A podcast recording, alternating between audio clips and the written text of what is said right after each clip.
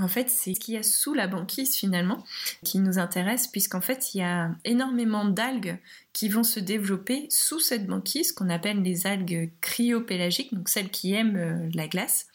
Et elles sont vraiment à la base de la chaîne alimentaire.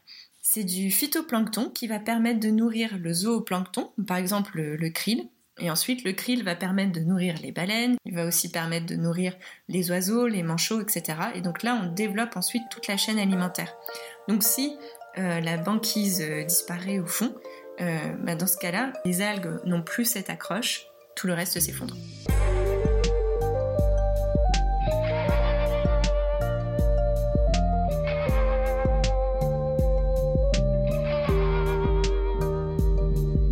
Lydie Lescarmontier est glaciologue et l'auteur de La Voix des pôles, un livre sorti récemment. Après dix ans de terrain et de recherche en Antarctique, elle travaille aujourd'hui dans une fondation de l'UNESCO, l'Office pour l'éducation au climat. En gros, elle partage ses connaissances sur le réchauffement climatique avec les profs des pays en voie de développement. Pendant dix ans donc, Lydie a fait des allers-retours mouvementés et houleux entre l'Australie et la base française Dumont d'Urville en Antarctique. Tout ça pour étudier les déplacements d'un glacier. Je m'arrête un instant sur la vie de Jules Dumont d'Urville, un de nos plus grands explorateurs. Ce Normand, né en 1790, est mort en 1842, a exploré l'Océanie et fut le premier Européen à poser le pied en Antarctique. Passionné de botanique et de voyage, il s'engage dans la marine pour assouvir sa soif de découverte. Étonnamment, ce n'est pourtant ni en botanique ni en navigation que s'illustre d'abord notre marin. En 1820, alors qu'il est en escale sur l'île grecque de Milos, Dumont d'Urville rend visite à un paysan. Le grec lui montre une statue qu'il vient de découvrir sous terre. Elle n'a plus de bras, mais le Normand reconnaît tout de suite une belle Vénus antique. Il convainc l'ambassadeur de France à Constantinople, Istanbul, d'acheter cette remarquable sculpture. Au final, elle sera offerte au roi Louis XVIII. Et le musée du Louvre gagne un de ses plus célèbres chefs-d'œuvre, la Vénus de Milo. En 1822, le rêve de Dumont d'Urville se réalise. Il est nommé commandant en second sur le navire La Coquille, qui sera rebaptisé plus tard l'Astrolabe. Sa destination L'Océanie, et c'est le premier de ces trois tours du monde, chacun ayant duré environ trois ans. Dumont d'Urville surpasse ses illustres prédécesseurs français. Bougainville, qui n'en a fait qu'un, et La Pérouse, qui n'a pas pu terminer le sien, puisqu'il est mort dans un naufrage. C'est donc tout un symbole lorsqu'en 1828, lors de son deuxième tour du monde, Dumont d'Urville localise les vestiges de l'expédition de la Pérouse échouée 40 ans plus tôt à Vanikoro, une petite île au nord de la Nouvelle-Calédonie. Souvenez-vous, l'ami René Euzet nous l'avait raconté dans son épisode de Baleine sous gravillon concernant le requin du Groenland. Je vous y renvoie. Lors de son troisième voyage autour du monde, entre 1837 et 1840, Dumont d'Urville explore à nouveau l'Océanie et mouille à Tahiti, aux îles Tonga et Samoa, en Nouvelle-Zélande et en Tasmanie. Mais le roi Louis-Philippe lui a confié une mission très spéciale. Être le premier Européen à atteindre le pôle Sud. À cette époque, on s'interroge encore sur la nature de ce pôle, très difficile d'accès à cause des glaces qui l'emprisonnent Y a-t-il des terres ou est-ce un immense océan? C'est pour répondre à cette question que Dumont d'Urville met le cap sur le pôle sud. Et il doit faire vite, car les Anglais, les États-Uniens et même les Russes voudraient bien réaliser l'exploit d'atteindre ce point mythique de la Terre. En 1840, les deux bateaux de l'expédition de Dumont d'Urville, l'Astrolabe et la Zélée, arrive à se frayer un chemin à travers les icebergs et les plaques de glace. Le 20 janvier, la vigie aperçoit un long ruban de terre. C'est l'Antarctique. Dumont d'Urville nomme ce secteur Terre Adélie du nom de sa femme Adèle. Des marins plantent un drapeau français sur une petite île au large, et pour la première fois, des Européens foulent le continent antarctique. Au retour de Dumont d'Urville, même les rivaux anglais, pourtant excellents navigateurs, reconnaissent les exploits du français. Ces cartes sont encore utilisées, y compris pendant la Seconde Guerre mondiale.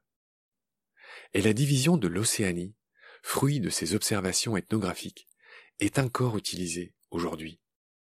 Elle distingue la Polynésie, la Mélanésie, la Micronésie et la Malaisie, qui sera par la suite retirée de l'Océanie. Les expéditions de Dumont d'Urville contribuent à une meilleure connaissance de la flore, de la faune, des habitants de toute l'Océanie. Une moisson d'informations réalisée par un explorateur curieux et très cultivé, qui maîtrise plusieurs langues, qui est passionné de botanique, passionné de géographie, de philologie et d'ethnographie. C'est pour toutes ces raisons que la station scientifique française basée en Antarctique a été nommée Dumont d'Urville. Pour les passionnés de cartes, vous trouverez en Antarctique et en Océanie deux montagnes, deux îles et un cap qui porte son nom. Et en Normandie, il y a un lycée Dumont d'Urville à Caen et un collège Dumont d'Urville à Condé-sur-Noireau, sa ville natale. Dans les glaces d'épaule, chapitre 3, c'est parti. Salut Lydie. Salut Marc. Je suis absolument ravi de te retrouver. On va attaquer ce troisième épisode euh, avec toi qui concerne ton livre qui s'appelle La Voix d'épaule qui est paru chez Flammarion en 2021. Page 75, tu vulgarises un petit peu des connaissances concernant les icebergs. Et là, pour le coup, on va pas trop en parler pour une bonne raison. C'est qu'on a fait quatre épisodes sur les icebergs avec euh, Olivier Rémo, un philosophe, hein, qui est pas glaciologue comme toi.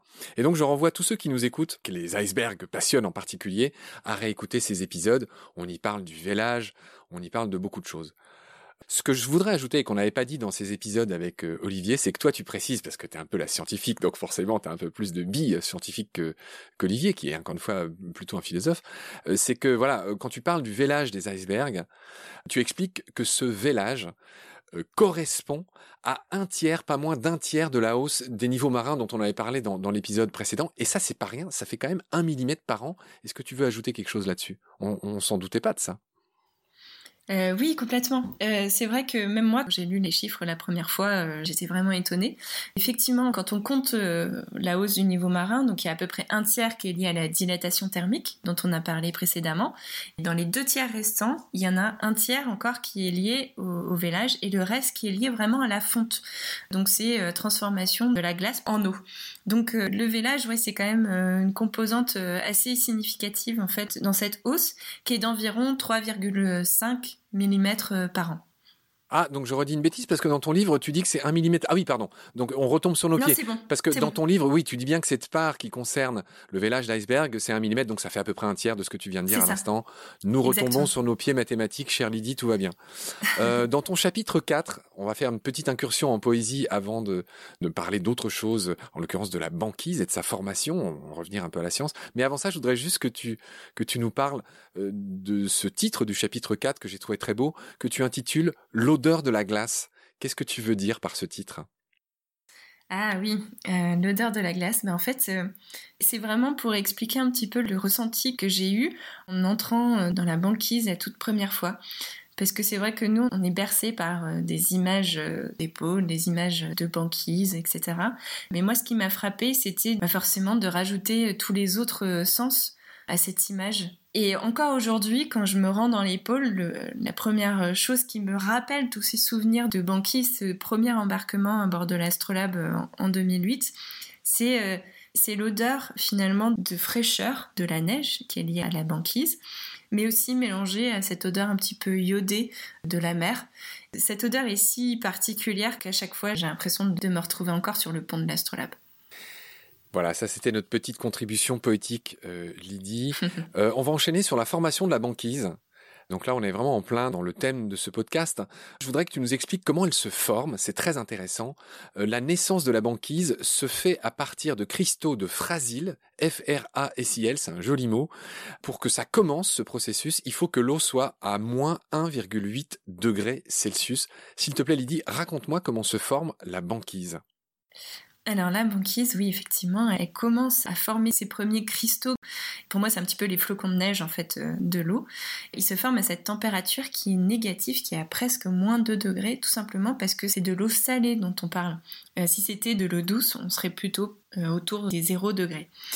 Et donc ces cristaux, ils vont commencer à apparaître dans l'eau, et puis ils vont s'agglomérer au cours du temps. Ils vont former une première pellicule à la surface de l'eau. Ça se forme à la surface de l'eau puisque c'est là où il fait le plus froid, puisque les températures négatives arrivent depuis l'atmosphère, euh, depuis l'air euh, au-dessus. Et cette glace, en fait, va s'épaissir au cours du temps. Donc on va passer par plein d'étapes euh, différentes. Cette banquise, elle va être aussi différente en fonction des conditions de vent. Si par exemple il y a un petit peu de vent, on va former des, petits pancakes. Si au contraire il n'y a pas de vent, on va former des plaques comme des miroirs en fait à la surface de l'eau. On va appeler du nila. Et le fragile va continuer à épaissir cette glace jusqu'à des épaisseurs maximum aux alentours de 3 mètres. Quand on arrive à 3 mètres, en fait, on isole l'eau de l'atmosphère et donc on n'arrive plus à des températures euh, de moins 2 degrés dans l'eau et donc le processus s'arrête. Donc si on a des plaques de banquise qui font plus de 3 mètres, ça veut dire qu'en fait il y a eu euh, du vent, des circulations qui ont fait que les plaques de banquise sont montées les unes sur les autres. Et donc, euh, ça, c'est quelque chose qu'on voit bien. Ça peut former euh, un petit peu comme la tectonique des plaques, hein, des crêtes de compression. Si on a deux plaques qui arrivent l'une en face de l'autre et qui ont la même force et qui montent vers le haut, après, on peut avoir des plaques qui, au contraire, vont monter l'une sur l'autre. Bref, il y a plein, plein, plein d'étapes. Il y a plein de nomenclatures pour expliquer euh, tout ça. Et il y a aussi plein de mots, en fait, qui nous viennent du vocabulaire inuit, notamment les humok ou les bumok. Humoc et Bimoc, j'ai noté ça aussi, on y reviendra tout à l'heure, on va pas trop noyer les auditoristes sous tous ces beaux mots, mais tu en as cité deux que je voudrais redire parce que tu les as dit tout bas, c'est les Nila et les pancakes. Euh, redis ce que c'est juste en deux phrases, s'il te plaît. En fait, c'est des étapes de, formation de la glace. Donc le Nila, c'est euh, quand on a environ 5 cm d'épaisseur euh, de glace, mais qu'en même temps on a assez peu de vent. Donc cette glace, en fait, elle va vraiment former un tissu à la surface de l'eau. Et les pancakes, c'est quand on a au contraire un petit peu de vent et qu'on va avoir des petites euh, crêpes de glace qui vont euh, se taper les unes dans les autres, qui vont former du coup un petit bord et puis une forme vraiment ronde. Un petit peu comme des autotamponneuses en fait. Un petit peu comme des crêpes, des pancakes en anglais. Donc grosso modo, Nila, c'est quand ça bouge pas, c'est uniforme. Pancakes, c'est quand ça bouge et que ça s'entrechoque un peu et que ça fait des petits trucs ronds dans l'eau. Ok, Nila et Pancakes, fragile, incroyable. Donc on a compris cette histoire de 3 mètres d'épaisseur qui isole l'eau de l'atmosphère et qui a un peu une sorte de standard euh, d'épaisseur pour la banquise. Ok. Il y a une phrase que j'ai relevée, pareil, avec des mots que j'ai trouvé très jolis et je veux bien que tu expliques ce que ça veut dire. Tu, tu écris La banquise se forme de préférence dans les polynies mises en place par les vents catabatiques que personne ne s'effraie, que personne ne quitte, ne saute hors du bateau de ce podcast. Tout va bien, ces deux mots vont être expliqués. essayons de faire simple, mais c'est vrai que c'est vraiment, euh, c'est une belle image. Donc je veux bien que tu expliques ce que ça veut dire. En fait, les polynies, c'est des endroits au milieu de la banquise où il n'y a pas de banquise. Donc c'est vraiment euh, des endroits où on a juste de l'eau libre. Et ces polynies se forment par différentes conséquences. Parfois, ça peut être des intrusions d'eau chaude qui viennent euh, faire fondre la banquise, mais souvent, c'est aussi des endroits en fait où il y aura, par exemple, des vents qui vont souffler qui vont repousser au large la banquise. Et ça, ça peut être une conséquence, par exemple, proche des côtes de l'Antarctique, de ces fameux vents catabatiques. Alors ces vents catabatiques, ils sont très connus parce que euh, ils se forment euh, sur les calottes euh, en altitude. Et en fait, c'est des vents qui sont extrêmement forts puisqu'ils sont entraînés en fait par de l'air très froid. C'est un petit peu des vents de gravité. Et donc au cours de leur développement sur euh, la surface de la calotte, ils vont prendre de la vitesse et ils peuvent arriver euh, au niveau de la côte à des vitesses de l'ordre de 250-300 km/h pour certains. Et donc forcément, quand ils vont souffler sur la banquise, en fait, ils vont l'écarter en fait de la côte et ils vont former euh, des polynies. Donc ces pollinies sont un peu le creuset, sont un peu le berceau euh, d'où naît euh, une nouvelle ou des nouveaux morceaux de banquise, c'est ça? Oui, parce que quand ces vents en fait soufflent à la surface de l'eau, ils vont la refroidir et vont former de la banquise, mais qui vont repousser au large en même temps. D'accord, on comprend bien ce processus. C'était pas rien quand même d'expliquer comment se forme la banquise. Tu viens de le faire. On a, a réussi à parler des vents catabatiques. On comprend mieux ce que c'est grâce à toi. Et un peu plus loin, on va bientôt finir ces aspects techniques, mais ils me paraissent importants pour mieux comprendre la banquise. Tu évoques deux types de banquise. Pack ice en anglais. Alors désolé pour ceux qui n'aiment pas les anglicismes. Et fast ice. Pack ice, le pack et la fast ice. Donc c'est quoi la différence entre ces deux types de glace? Alors le pack, c'est toute la banquise flottante. Donc c'est vraiment de la banquise qui va bouger en fonction des courants, en fonction du vent. Euh, c'est celle qu'on va avoir autour du, bateau quand on va naviguer. Euh, alors que la, fast ice, c'est euh, la banquise qui est collée à la côte, qui a une partie en fait qui est attenante au continent. Parfait, c'est bien, on comprend tout de suite la différence entre le pack et la fast eyes. Ok, et il y a une phrase très rigolote dans ce bouquin que j'ai entendue dans plusieurs émissions euh, te concernant, euh, elle fait rire tout le monde cette phrase. C'est tu dis que selon les scientifiques, seule la glace de plus de 3 ans est bonne pour le thé. évidemment, je te demande pourquoi. c'est pas moi qui l'ai dit, c'est les explorateurs anglais qui avaient pour l'habitude euh, voilà, d'utiliser de, la banquise pour pouvoir bah, la faire fondre et faire leur thé avec. Mais en fait, cette banquise, lorsque ces fameux cristaux de frasile s'imbriquent, ils vont parfois piéger des petites poches d'eau salée. Et cette eau salée, comme elle est salée, elle est plus lourde en fait. Donc elle va migrer au cours du temps. Et donc euh, de la banquise qui a plusieurs années, en fait, ne contient plus ces poches euh, d'eau salée. Et donc elle est propre à la consommation. Impeccable. En parlant de banquise, tu évoques deux saisons pareil, c'est des jolis mots, euh, que sont l'embâcle et la débâcle. Alors, on a tous entendu parler de la débâcle, mais l'embâcle est un peu moins connu. Tout simplement, c'est quoi ces deux saisons? Euh, alors l'embâcle, c'est juste le contraire de la débâcle. Donc c'est le moment où la banquise euh, se forme. Donc c'est dès que les, les mois les plus froids de l'année arrivent et que cette banquise recommence à se développer.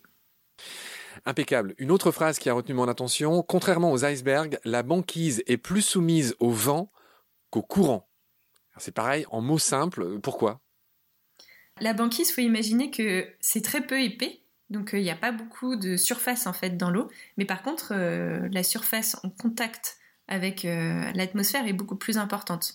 Donc elle va être plutôt soumise au vent, donc ce qui vient de l'atmosphère, et beaucoup moins aux courants qui sont dans l'eau. Alors que les icebergs, au contraire, eux, ils ont vraiment une voilà 80 à 90% de leur surface qui est de leur volume plutôt qui est dans l'eau, donc qui sera beaucoup plus euh, euh, lié euh, au, courant, et au contraire une partie qui sera beaucoup moins en contact avec le vent. Alors, en cas de collision de deux plaques de banquise, ça forme ce qu'on appelle des crêtes de compression, qui ont un autre joli nom, on dirait un nom de dessin animé, des hummocks en anglais, humoc, H-U-2-M-O-C-K-S, des humocs et des bumocs. Donc je veux bien que tu nous expliques ce que c'est et d'où ça vient ces noms rigolos.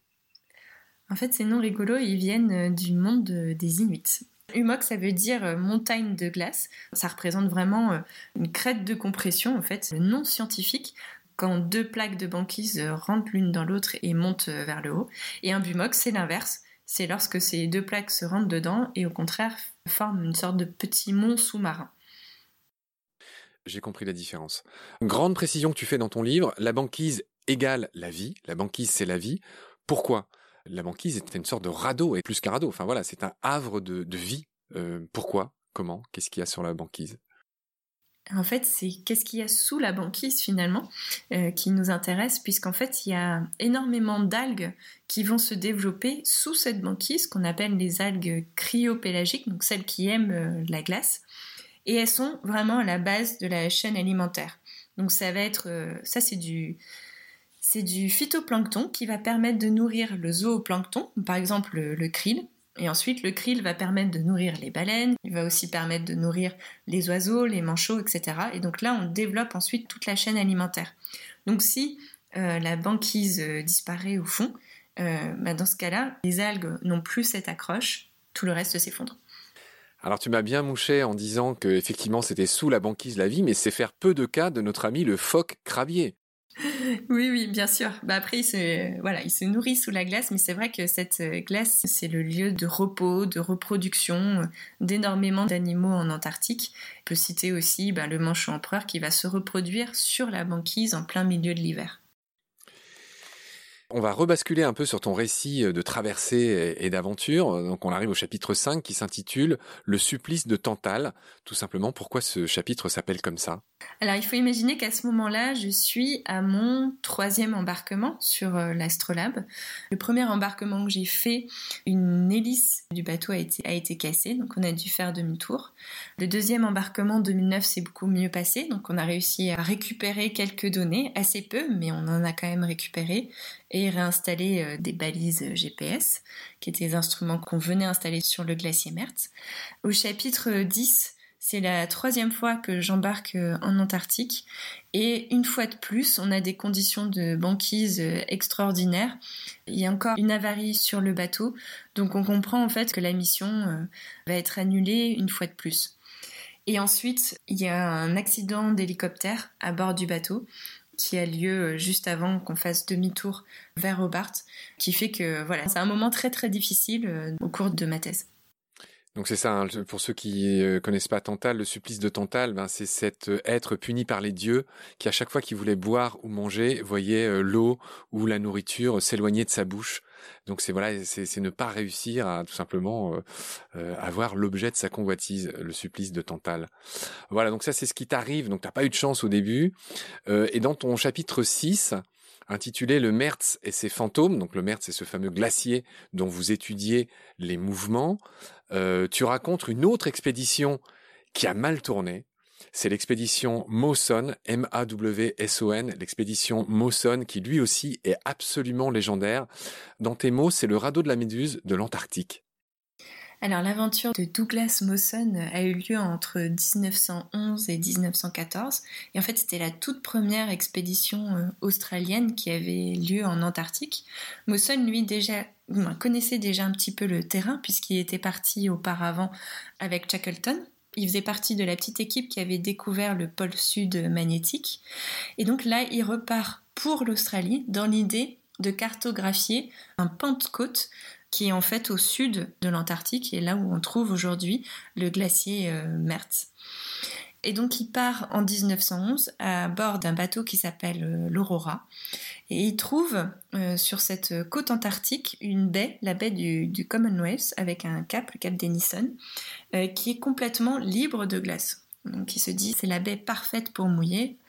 Et ils s'installent là, ils construisent une petite cabane sur le cap Denison. Et très rapidement, ils s'apercevront que ce qui paraît être un havre de paix est finalement un des endroits les plus venteux de la planète. D'ailleurs, il écrira un livre euh, qui s'appellera euh, La demeure du blizzard, The Home of the Blizzard, par rapport à cet endroit. Et donc, il passe un premier hiver sur place avec tous ses hommes, et l'idée, l'année suivante, c'est de partir avec euh, deux autres personnes, donc Xavier Mertz et Belgrade Ninis, pour cartographier la partie de côte qui est un petit peu plus à, l'est. Et donc, ils partent à trois. Mertz est en tête, il est alpiniste en fait, et il est champion de ski. Donc c'est lui un petit peu qui trouve euh, le chemin et euh, chacun le suit avec euh, les chiens et les traîneaux. Sauf qu'en fait, au bout d'un mois, Ninis tombe dans une crevasse. Il explique dans son récit que c'est un jour de très beau temps. Tout le monde avance extrêmement bien et tombe comme ça, sans un bruit. Pendant trois heures, ils vont essayer de le trouver. Ils n'arriveront jamais à le sortir de la crevasse. Sauf qu'en fait, Nini s'est tombée dans cette crevasse avec les meilleurs chiens, mais aussi une grosse partie des provisions. Donc euh, Mertz et Mawson savent qu'ils doivent faire demi-tour. Donc ils repartent en sens inverse à deux. Ils continuent pendant un mois supplémentaire. En fait, ils sont en train de mourir euh, de faim et d'hypothermie. Et notamment, Mertz tombe extrêmement malade, il commence à, délirer. Et au bout d'un mois, en fait, il meurt dans sa tente. Mawson l'enterre en quelque sorte, euh, fait un petit, un petit cairn et repart seul vers euh, la cabane du Cap Denison. Donc un mois encore supplémentaire pour le trajet de retour. Et donc il arrive vraiment in extremis. Et ce qui est complètement fou dans cette histoire, c'est que dès qu'il arrive à la cabane, en fait, il voit au loin l'aurora avec ses hommes et donc il sait qu'il y a un hivernage, un nouvel hivernage qui l'attend. Mais heureusement les hommes ont préparé en fait cette cabane pour cet hivernage en se disant que peut-être que Mawson et son équipe allaient revenir et donc ils lui laissent euh, énormément de vivres et euh, l'Aurora revient l'année suivante euh, le chercher. Et donc Mawson, c'était un géologue, il a fait des découvertes assez incroyables. il a fait premier échantillonnage de roches sur cette côte et il a aussi installé en fait une marque pour mesurer le niveau marin près de la cabane du Cap Denison. Et cette marque, en fait, nous, on l'a aussi utilisée dans nos études pour travailler sur le glacier mer. Voilà, on avait encore ce lien.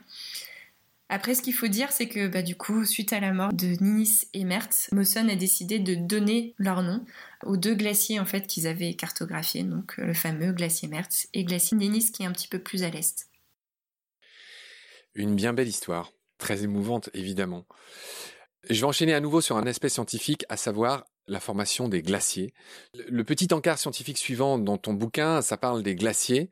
Donc tu rappelles, ça on l'a déjà dit dans les épisodes précédents, que voilà, les glaciers se forment par accumulation de flocons euh, qui se compactent au fur et à mesure. Cette accumulation de flocons devient progressivement de la glace et l'air est progressivement chassé, mais ça contient toujours un peu des bulles d'air, ça tu l'as déjà raconté, on n'y revient pas. Et ensuite, tu parles de la calotte. Alors c'est quoi la différence entre la calotte et les glaciers? En gros, la calotte, c'est ce qui contient les glaciers?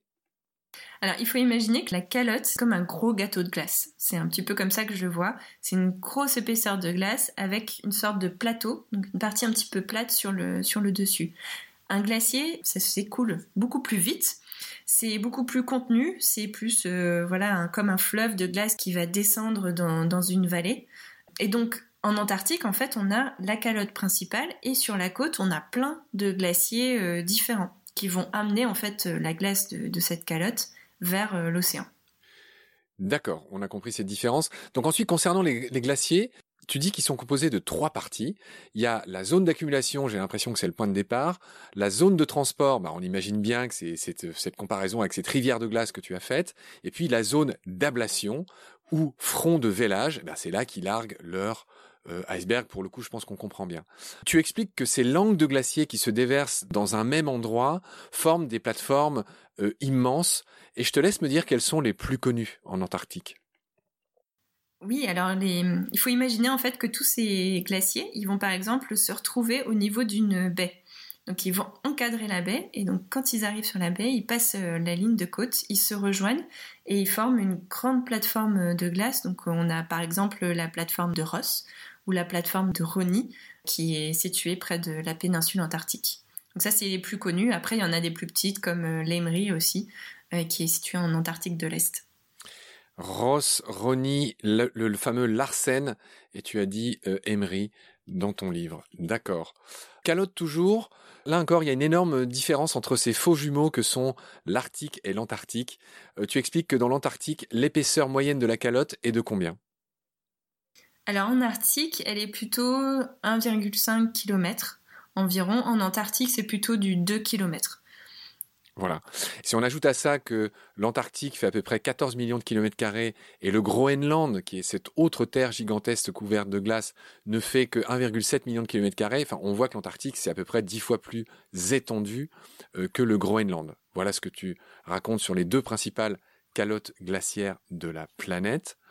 Tu dis aussi que ces deux calottes que je viens d'évoquer contiennent des deux tiers de l'eau douce euh, sur Terre. Et le point suivant que tu abordes, c'est la vitesse d'un glacier. Et là encore, c'est assez rigolo. On va reprendre cette métaphore des deux faux jumeaux. Il y a une différence de vitesse entre l'Antarctique et l'Arctique, d'après ce que j'ai compris en te lisant. Oui, en fait, la différence de vitesse, elle est euh, même pour, euh, pour tous les glaciers dans le monde. Par exemple, il y a des glaciers de, de montagne qui vont avancer de quelques mètres par an, parce qu'en fait, ils, ils vont frotter sur, euh, sur la roche, donc ils avancent pas vite à cause de, ce cisaillement. Au contraire, il y a des glaciers qui vont très très vite, notamment les glaciers comme le glacier Mertz, qui a une partie qui flotte sur l'eau, donc il y a beaucoup moins de frottement. Et en Arctique, le record est tenu par un glacier du Groenland, qui peut aller entre 7 et 10 km euh, par an. Donc c'est pareil, c'est un glacier qui est très lubrifié en fait au niveau de son écoulement, et du coup, lui, il peut avoir des vitesses euh, extrêmement importantes. Ouais, dans ton bouquin, tu dis que euh, vitesse moyenne en Antarctique 4 km par an et en Arctique, c'est 10 km par an, notamment dans cette fameuse baie de Disco dont on avait aussi parlé avec Olivier Rémo qui a écrit ce beau livre qui s'appelle Penser comme un iceberg. Cette baie de Disco dans laquelle s'écoule, je crois, jusqu'à 20% de tous les icebergs du Groenland. C'est énorme. Enfin, c'est vraiment, euh, c'est une usine, euh, la baie de Disco. Oui, oui. Sur ces considérations de glaciers et de calottes, nous avons achevé cet épisode, cher Lydie. Je vais te libérer euh, jusqu'au prochain épisode. Prends soin de toi. À très vite. Salut. À bientôt, Marc.